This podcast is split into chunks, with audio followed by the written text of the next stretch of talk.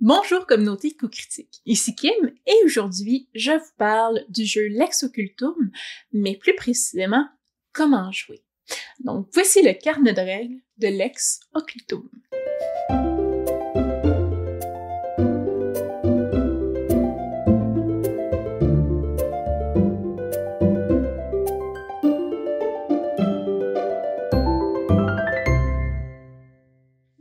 Dans cette vidéo, on va regarder comment créer son personnage de Lex Occultum, puis nous regarderons les principales règles pour pouvoir jouer à ce merveilleux jeu permettant d'investiguer l'occulte au 18e siècle. En premier lieu, votre maître de jeu déterminera le nombre de points dont vous disposerez pour créer votre personnage. Habituellement, on parle de 500 points pour un personnage novice, 800 points pour quelqu'un qui a une certaine expérience et 1000 points pour un expert. À noter ici qu'on parle vraiment des personnages et non pas des joueurs. Faites-vous une image mentale du personnage que vous désirez incarner dans cette société, sa personnalité générale, ses habitudes, son statut social. C'est fait? Commençons. Par exemple, mon personnage sera Jacqueline de la Rose, une aristocrate qui aime les potins et se divertir en enquêtant sur l'occulte, mais sans grand talent athlétique. Le maître de jeu nous permet de faire un personnage à 800 points. Donc, tout d'abord, tous les personnages possèdent 7 traits. Il faut choisir les traits qui sont les plus représentatifs de notre personnage. Les sept traits sont le charisme, qui mesure à quel point votre personnage est persuasif et social. Euh, le trait a un impact sur le coût de certaines disciplines et spécialités. La constitution représente la force et l'endurance de votre personnage. Ça a un impact sur les points de vie et les dommages que votre personnage est capable d'infliger. La dextérité représente la vitesse, la grâce et l'agilité de votre personnage. Ça a un impact sur les mouvements ou sur la capacité de mouvement de votre personnage et le coût de certaines disciplines et spécialités. L'esprit ça sert à garder son sang-froid lorsque les situations irréalistes se déroulent autour de nous. Ça sert aussi à déterminer la santé mentale et à quelle vitesse quelqu'un récupère après un trauma mental. L'intelligence représente le pouvoir de l'esprit. Le trait est utilisé pour déterminer, encore une fois, la santé mentale du personnage et aussi ça a un impact sur le coût de certaines disciplines ou spécialités. La perception représente la capacité d'observer et d'être alerte à tout ce qui se déroule aux alentours. Certaines disciplines et spécialités sont influencées par ce trait. Et finalement, la santé est la résistance aux maladies euh, et votre vitesse de guérison et le bien-être physique en général. Le trait a un impact sur les points de vie, euh, la vitesse de guérison aussi. Lorsque vous faites votre personnage, choisissez trois traits que vous considérez déterminants, en bien ou en mal, pour votre personnage. Donc, les trois choses les plus caractéristiques du personnage que vous voulez créer. Les autres traits vont être établis à zéro. Les trois traits choisis peuvent être à 1, 2 ou 4 et être positifs ou négatifs. Donc, plus 1, plus 2, plus 4, moins 1, moins 2, moins 4. Pour savoir combien euh, ce modificateur coûte en points de création de personnage, multipliez par 15 et vous aurez le coût ou combien de points vous recevrez en cas de modificateur négatif. Par exemple, un plus 2 coûte 30 points de création de personnage, mais un moins 4 nous redonne 60 points à utiliser ailleurs. Ainsi, Jacqueline Delarose se démarque par son charisme et sa perception est un peu fouineuse. Mais elle a une très mauvaise constitution. Donc son charisme à plus 2 signifie qu'elle a de la facilité quand il s'agit d'aborder d'autres personnes et de passer du temps à leur compagnie. Elle est facile à vivre, euh, les gens éprouvent aussi de la sympathie à son égard euh, de manière instinctive. Donc le modificateur me coûte 30 points de création, mais la discipline étiquette et toutes ses spécialités coûtent 2 points de moins pour tout le reste de la campagne. Les disciplines comédie et danse aussi coûtent également deux points de moins. Sa constitution à Jacqueline à moins 2 fait que, en plus d'être dotée d'un corps plutôt malingre, Jacqueline est pratiquement dépourvue de toute masse musculaire. Euh, les si faible qu'on peut se demander si les habits qu'elle porte vont pas la faire s'effondrer au sol. Donc ce malus me redonne 30 points de création, mais j'ai un modificateur de dégâts de moins 2. Donc un minimum de 1 quand même quand je fais mes dégâts, mais toutes mes attaques réussies vont infliger 2 points de dégâts de moins que ce que le dé m'indique. Finalement, euh, Jacqueline baisse aussi son maximum de points de santé physique de 2 à cause de ce trait-là. Et Jacqueline, en bonne potineuse, a un excellent sens de l'observation. Donc, un modificateur de plus 4 va me coûter 60 points de création, mais ça en fait vraiment la référence en ville pour tout connaître. Donc, elle est très observatrice, elle note tout ce qui se passe autour d'elle sans laisser échapper aucun détail. Donc, elle exploite au mieux ses cinq sens, prenant en compte toutes les nuances que comporte son environnement. Donc, la discipline repérage et ses spécialités vont coûter 4 points de moins euh, tout le long de la campagne et la discipline arme de tir coûte également 4 points de moins. Donc, plus vous investissez dans des traits, plus euh, ces points-là vont vous revenir au, au fil d'une longue campagne. Et plus vous vous donnez des malus, plus ça vous donne des points maintenant, mais plus ça va vous coûter cher à long terme. Donc, pour les traits qui ont une influence sur le coût de discipline et des spécialités, habituellement, sur ma feuille de personnage, je vais noter le modificateur dans la marge à côté de ces disciplines et spécialités. Ainsi, après huit parties, je me rappelle encore que j'ai un rabais sur certaines disciplines lorsque vient le temps de dépenser mes points d'expérience. Euh, je l'ai pas oublié, je me mets pas à payer comme plus cher pour le plaisir de le faire. Un autre choix important à faire, ensuite, après avoir choisi ces traits euh, et les modificateurs de traits, c'est la classe sociale de votre personnage. La classe sociale ne détermine pas tout au 18e siècle, on s'entend, mais ça a une grande influence sur la vie de votre personnage. Donc, vous pouvez investir des points de création pour améliorer votre classe sociale, tout comme vous pouvez décider d'avoir un malus, mais obtenir davantage de points de création. Donc, le niveau 0, où ça vous coûte rien, c'est la classe moyenne. Donc, si vous voulez avoir une classe sociale plus haute, ça va vous coûter des points de création. Et si vous voulez plus pauvre, ça va vous en redonner. Donc, la classe sociale a un impact sur l'influence de votre personnage, son lieu de résidence et son pouvoir dans la société. Si vous atteignez la noblesse, vous aurez même quelques immunités contre certains types de poursuites. Donc, l'argent de départ de votre personnage est aussi déterminé par votre classe sociale et son archétype que vous devrez choisir plus tard. Donc, encore un exemple, Jacqueline fait partie de la noblesse. Ça lui permet d'aller facilement dans les soirées mondaines et profiter de plusieurs avantages. Ainsi, elle possède un château et des terres d'une valeur de 30 000 ducats. Euh, elle porte le titre de comtesse et peut demander un prêt de 5 000 ducats avec très peu d'intérêt. Elle est aussi immunisée à la majorité des délits mineurs et s'en sort indemne tant que ses actes n'excèdent pas la gravité d'un meurtre, une trahison ou un crime de lèse-majesté. Donc les avantages me coûtent quand même 200 points de création. Vous devez ensuite choisir l'archétype de votre personnage.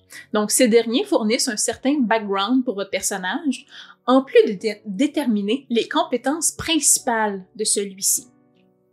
En fait, 50 points de création supplémentaires sont donnés afin de monter la compétence de base, discipline et spécialité propre à votre archétype.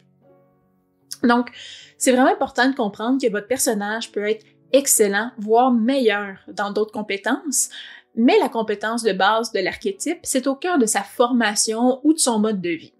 Donc, il faut donc voir les archétypes comme euh, descriptifs et non prohibitifs.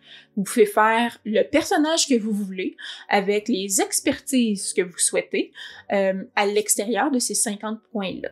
Donc, ce n'est que, euh, que des points supplémentaires pour représenter sa formation sans dicter le personnage que vous devez faire. Les archétypes sont l'artisan, euh, qui a la compétence de base métier, le battleur, qui a la compétence de base divertissement, le combattant, qui a la compétence de base de combat, l'ecclésiastique, avec la compétence de base théologie, l'homme d'affaires, ou je dirais la personne d'affaires, avec la compétence de base communication, l'occultiste, avec la compétence de base ésotérisme, l'officier, avec la compétence de base culture, le scélérat, avec la compétence de base discrétion, le scientifique, avec la compétence de base science, et le voyageur, avec la compétence de base d'exploration. Voyez les archétypes comme des grandes familles de formation, de métiers ou d'expériences, et pas comme une classe, comme on est habitué de voir. Euh, donc, l'archétype vous aide à bâtir l'historique de votre personnage, mais ça détermine pas son tempérament, euh, ni ce qui est habile à faire à l'extérieur de son métier. Donc, à l'extérieur de mon travail, euh, je développe une multitude de talents et de loisirs qui font de moi une personne complète. Donc, voyez ça ici. Vous pouvez avoir des compétences beaucoup plus développées que celles de votre archétype. Un truc personnel pour moi, c'est de prendre en note, genre souligner, c'est quoi la compétence liée à mon archétype. Lors de la création de personnage, il arrive souvent que je décide de changer des points d'endroit puis que je détricote ce que je suis en train de faire. Donc, souligner la compétence au cœur de mon archétype m'aide à m'assurer de conserver les 50 points supplémentaires qui m'ont été donnés. Si on reprend mon exemple de Jacqueline. Donc, Jacqueline est une occultiste. Donc, elle s'amuse avec les arts mystiques pour se divertir, mais pas nécessairement reconnue dans le domaine.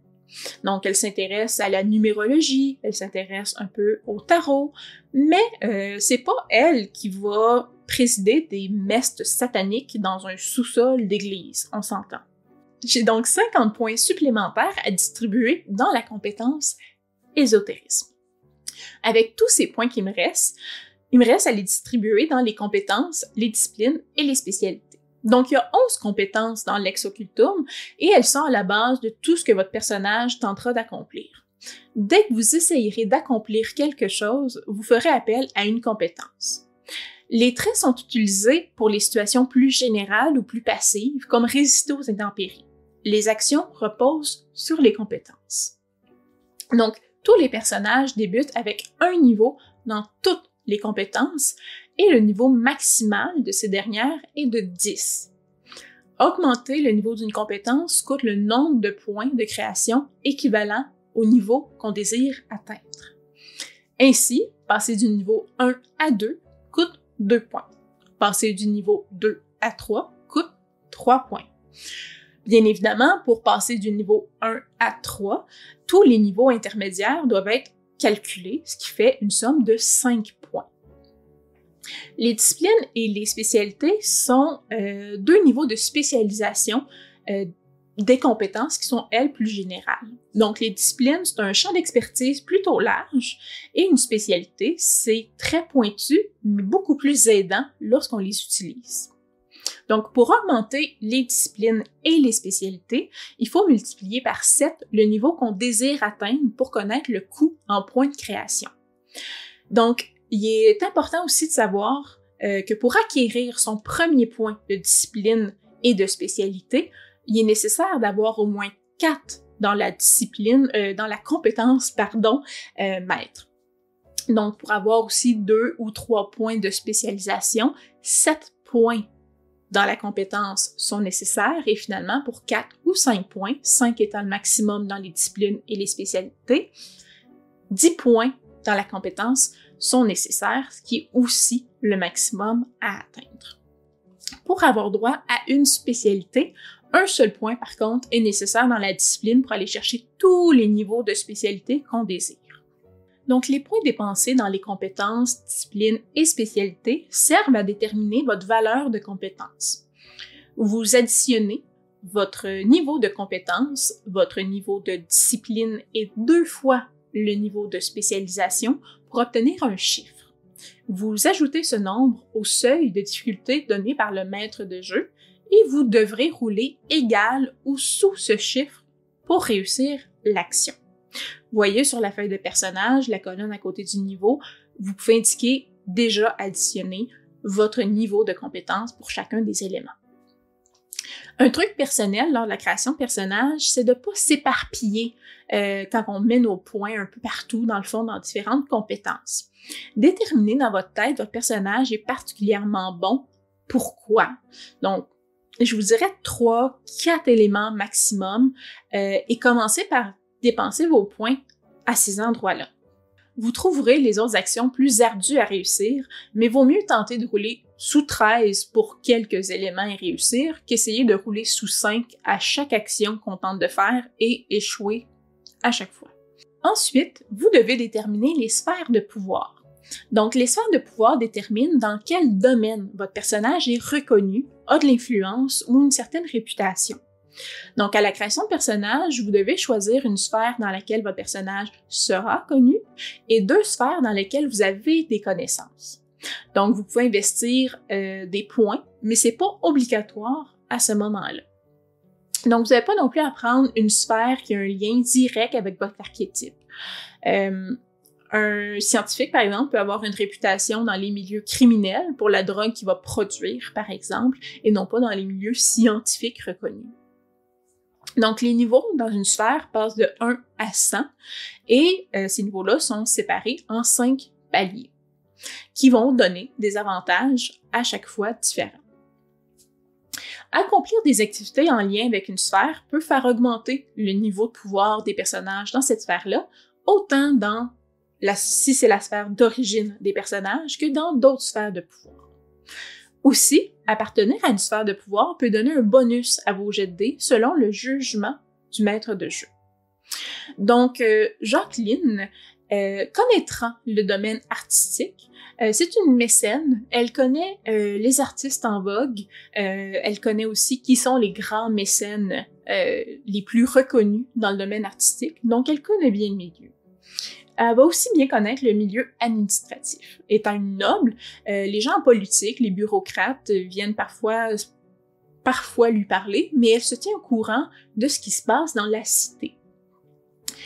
Et pour sa part, elle est reconnue dans le monde artistique. Étant une mécène, euh, les gens la connaissent et veulent obtenir son argent pour financer leurs arts. Donc, techniquement, les points de création à ce moment-ci sont tout dépensés. Si c'est pas fait, retournez dans vos compétences, spécialités et disciplines et dépensez ce qui vous reste. Donc, il nous reste présentement à calculer les points pour les attributs secondaires. Pour tous les personnages, le mouvement commence à 10 mètres et est modifié par le modificateur de dextérité et la discipline liée au contrôle du corps. Un personnage portant une armure verra aussi son mouvement réduit. Donc à chaque deux morceaux de protection, le mouvement est réduit de 1 mètre. La persistance dans la nature détermine combien de temps votre personnage peut survivre dans de bonnes conditions et avec l'équipement nécessaire dans la nature. La base de survie est de 10 jours et c'est modifié par le niveau euh, que le personnage a en survie et en traveling. Les points de vie sont divisés en deux catégories, soit la santé physique et la santé mentale.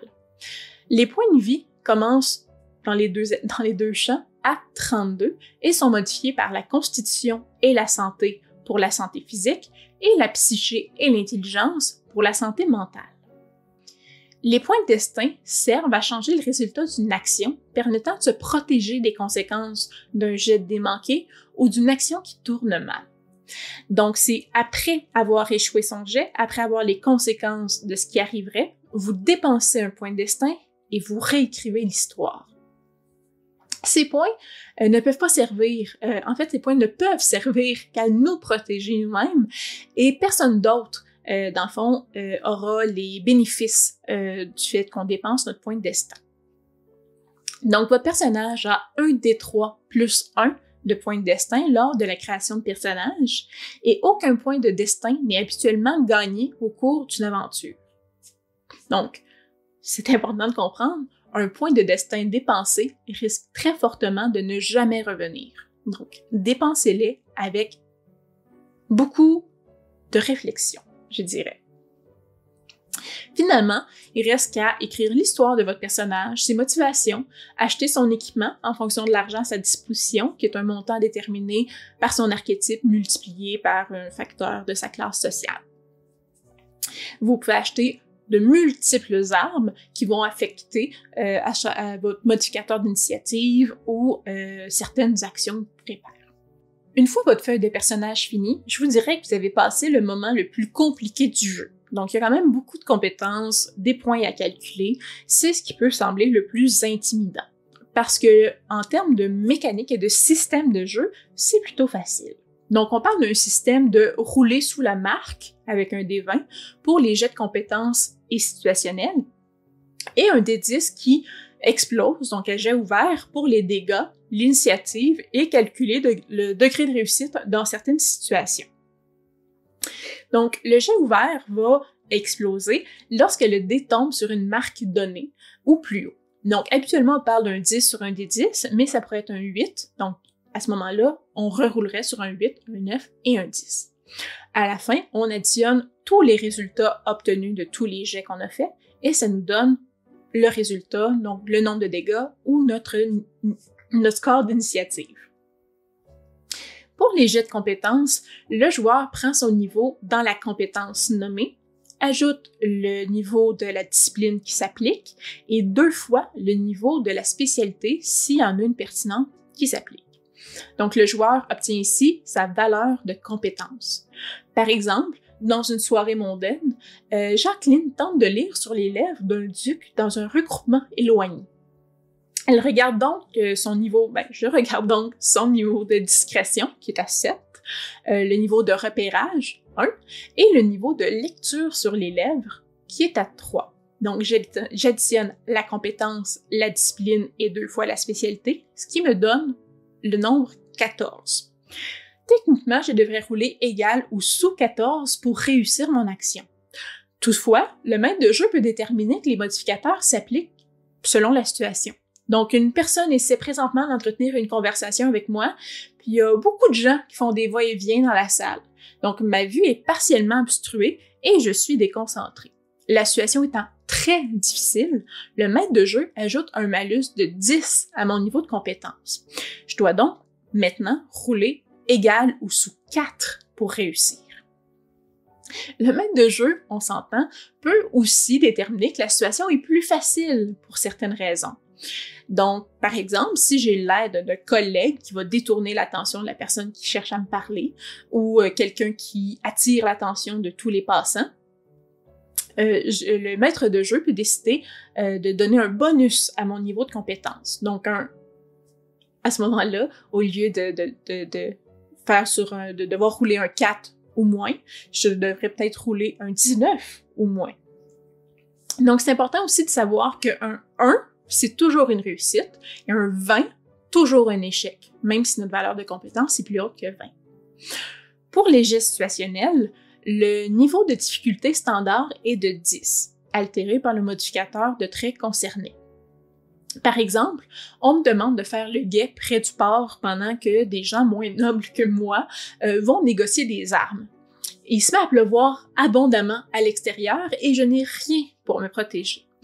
Mon maître de jeu me demande de faire un jet de constitution pour savoir si je suis capable de ne pas souffrir physiquement de la situation.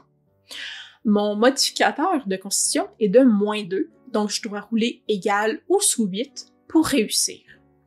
Encore une fois, le maître de jeu peut modifier la difficulté du jet selon les circonstances, 15 étant euh, le niveau d'une situation très facile et 5 très difficile.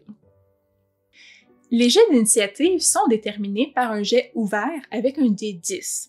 En cas d'égalité, la compétence de combat détermine qui passe en premier et encore une fois, à compétence égale, un deuxième jet avec un 10-10 sera fait. La dextérité et certaines spécialisations peuvent aussi modifier l'initiative ainsi que euh, les armes utilisées. Donc les jets sont déterminés à chaque tour de combat. Avant chaque jet d'initiative, le joueur décide ce que son personnage désire faire durant son tour. Donc, tout dépendant de ce plan, les armes qui seront utilisées peuvent modifier le jet d'initiative. Habituellement, plus grosse est l'arme, plus gros sera le modificateur négatif d'initiative. Si en cours de route, le joueur change ce qu'il veut faire durant son tour, Donc, les gens commencent à jouer, il y a des gens qui attaquent ou mon plan marche plus, je veux changer ce que je veux faire. Il est possible de modifier la valeur d'initiative de manière appropriée avec les nouveaux objets qu'on désire utiliser. Euh, si le joueur a déjà joué, c'est pas possible de prendre un nouvel objet pour se défendre, on s'entend jusqu'à la fin du tour. Euh, mais si la modification de la valeur d'initiative d'un joueur fait qu'il aurait dû déjà jouer et que euh, ce n'est pas fait, mais c'est le prochain à jouer dès que le tour la personne en train de jouer est terminé. Dans le même ordre d'idées, les habiletés de combat du personnage sont représentées par la capacité de combat. Donc, cette dernière est déterminée par les compétences de combat et l'expertise dans les armes et les boucliers utilisés. Donc, chaque point dans la compétence de combat fournit un point de capacité de combat, alors que les spécialisations avec les armes donnent davantage de points. Mais les actions deviennent très spécifiques. Donc, je peux être bonne en combat, je peux être bonne avec les armes euh, de corps à corps, mais si j'ajoute des points pour une arbre à deux mains, ben, je peux pas utiliser ces points-là pour utiliser une épée à une main. Donc, la capacité de combat, c'est un ensemble de points à dépenser durant le tour pour faire diverses actions, soit attaquer, défendre, contre-attaquer, se déplacer. Euh, donc, le nombre de points que vous décidez d'investir dans une action détermine la valeur de compétence. Donc, si je prends 10 points de mon pool de 15 points pour attaquer avec mon pistolet, ben, je dois rouler sous, euh, égal ou sous 10 pour réussir mon attaque. Peu importe si je réussis ou si je manque, il me reste seulement 5 points pour une autre action et donc avec une valeur de compétence de 5 pour réussir l'action. Les différentes armes euh, peuvent être utilisées un certain nombre de fois aussi dans notre tour, tout dépendant de la vitesse d'exécution. Par exemple, une épée peut être utilisée trois fois durant le même tour, alors qu'un pistolet peut être utilisé une fois tous les deux tours. Donc, avec mon épée, je peux faire trois attaques ou parades euh, dans tout le tour en distribuant à chaque fois les points euh, que je désire utiliser. Donc, un exemple plus concret. Nouveau personnage qui est plus habile à se battre, Viateur. Donc, Viateur a une compétence de combat de 8 et va gagner jusqu'à 12 points de combat grâce à ses spécialisations avec les armes à une main. Il y a aussi quatre points de combat pouvant seulement servir à réagir grâce à sa capacité d'esquive.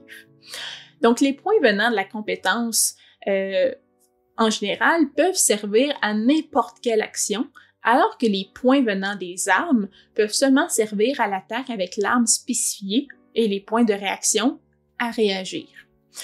Donc, avec les points, Viator pourrait prendre, par exemple, 20 points donc, c'est 12 points spécialisés, les 8 points de départ pour faire deux attaques avec un seuil de réussite de 10, ce qui laisse 4 points pour tenter d'esquiver.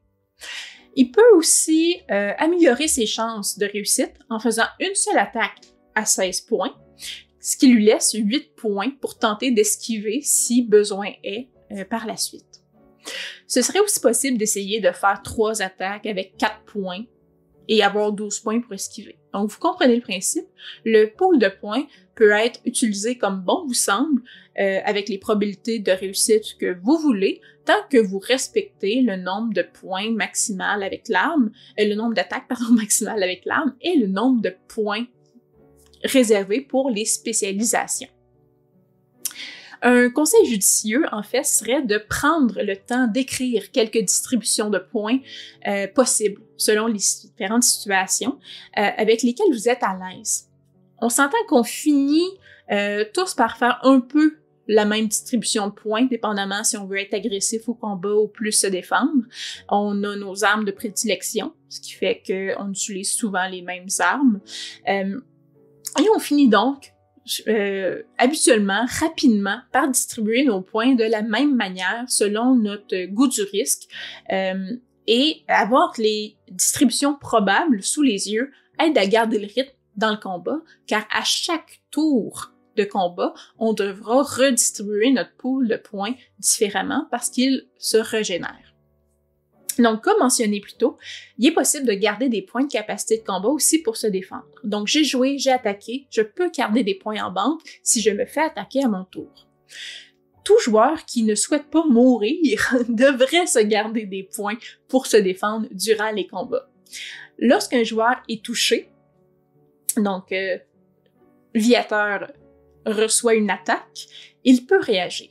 Donc la réaction utilise les points de la même manière que les attaques. Donc il est important de noter que le joueur dépense ses points seulement si l'autre adversaire a réussi l'attaque. Il n'est donc pas question ici de dépenser ses points euh, de défense avant de savoir si l'attaque fait mouche. Donc je peux tenter de parer euh, le coup qui m'est envoyé. Et si je réussis mon jet de défense avec le nombre de points que j'ai investi, l'attaque est esquivée et je ne prends pas de dommages. Si je décide même de parer, je peux faire des dommages à mon tour à l'attaquant. À noter que si vous attaquez, votre ennemi peut lui aussi tenter de parer et de vous réattaquer. Donc, euh, une attaque touche, euh, une attaque qui touche, pardon, euh, et qui n'est pas esquivée, nécessairement les dommages sont faits. Et tous les dommages euh, se font avec un des 10, peu importe l'arme utilisée. Et euh, la majorité des armes utilisent des jets ouverts. Une arme plus lente qui nous pénalise euh, sur l'initiative a souvent l'avantage de permettre des jets ouverts à partir d'un chiffre plus bas. Donc à partir d'un 8, le dé va exploser au lieu du 10, ce qui ouvre la porte à des dégâts très importants. Parlant des dégâts, les personnages donc ont 32 cases pour la santé physique et 32 cases pour la santé mentale. Ce nombre est modifié, on s'entend, selon les traits du personnage, comme j'ai dit plus tôt.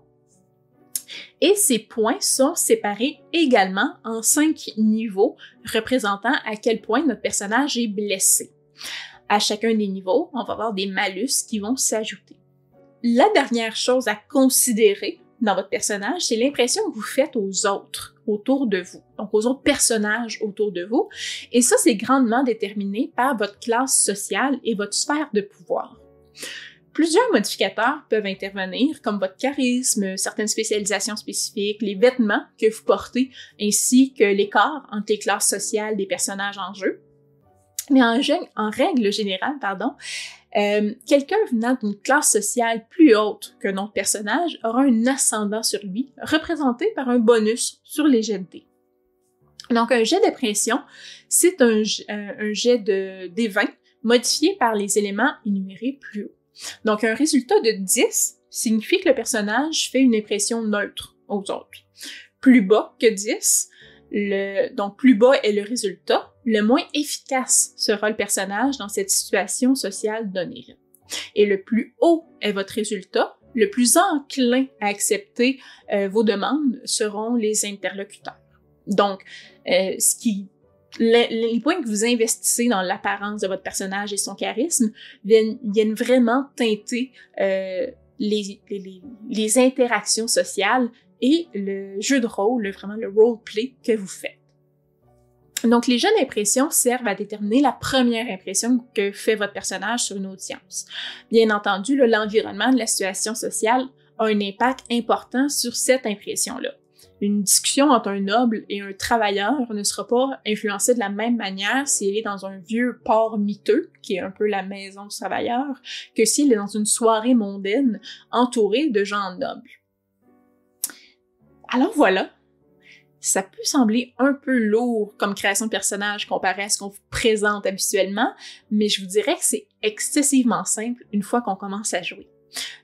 Je viens de vous présenter l'ensemble des règles importantes de l'exocultum.